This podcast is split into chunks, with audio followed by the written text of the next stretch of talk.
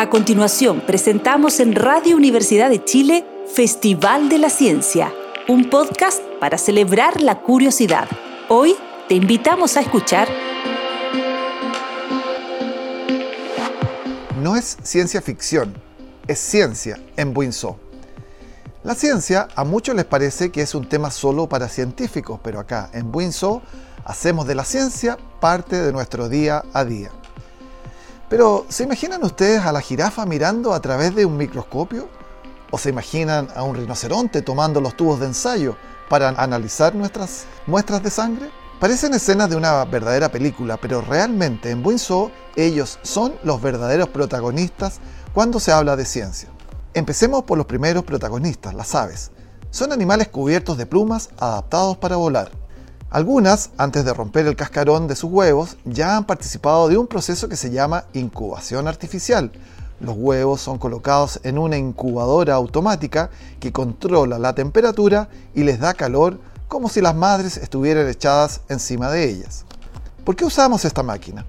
Porque podemos incubar varios huevos y hacer que todos nazcan dentro de un mismo rango de tiempo bajo el mismo cuidado, también controlando que los huevos no sean atacados por otros animales y evitamos que haya abandono de los nidos por sus madres, poco experimentadas. Cuando estos polluelos empiezan a crecer, tenemos que determinar si son machos o hembras, ya que a simple vista es muy difícil. Pero ¿cómo lo hacemos? A través de una técnica impresionante que se llama sexaje o identificación de sexo. Es un método que consiste en tomar una pluma, enviarla al laboratorio y extraer su contenido genético. Esta técnica es completamente inofensiva para nuestros animales, ya que de por sí se les caen algunas plumas como a nosotros se nos caen los cabellos de la cabeza. Una vez obtenidos los resultados, procedemos a identificar a los machos con un anillo en la pata derecha y a las hembras con uno en la pata izquierda. ¿En qué nos beneficia saber el sexo?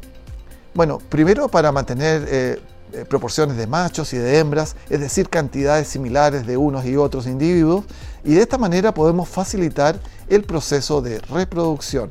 Es sorprendente, ¿no? Eh, bueno, ahora pasamos a otro escenario, al laboratorio. Es el lugar donde ocurre la magia de la ciencia. En el Buen contamos con un super equipo donde podemos analizar muestras de sangre, de orina y de heces, entre otras.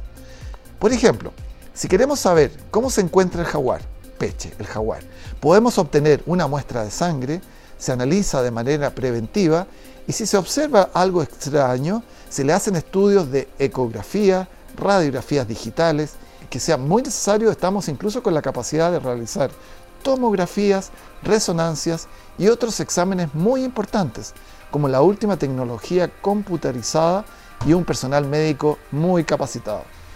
En esta aventura viajamos del pasado al futuro.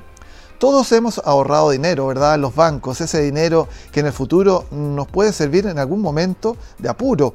En el zoológico tenemos nuestro propio banco, pero es un banco de sangre, donde se encuentran almacenadas y refrigeradas en tubos debidamente identificadas con eh, los nombres de los animales muchas muestras de sangre.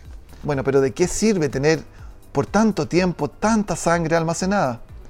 Son muchos los beneficios.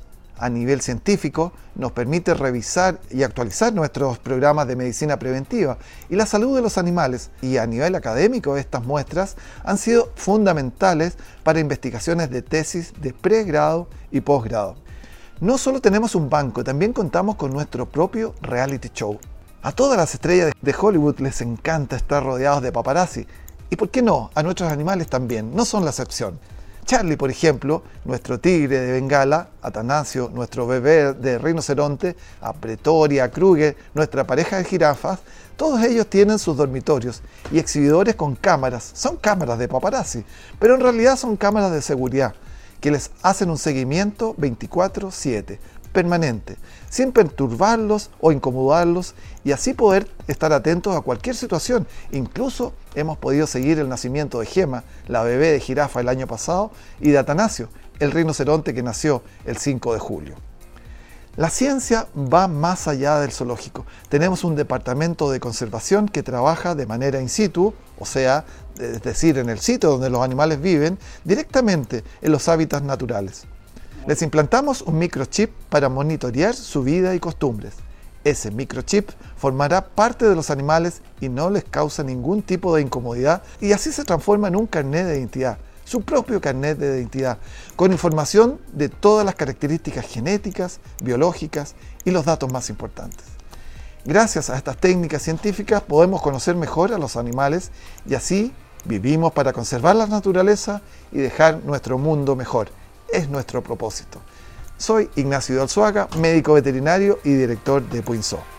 Escuchaste en Radio Universidad de Chile Festival de la Ciencia, un podcast para celebrar la curiosidad.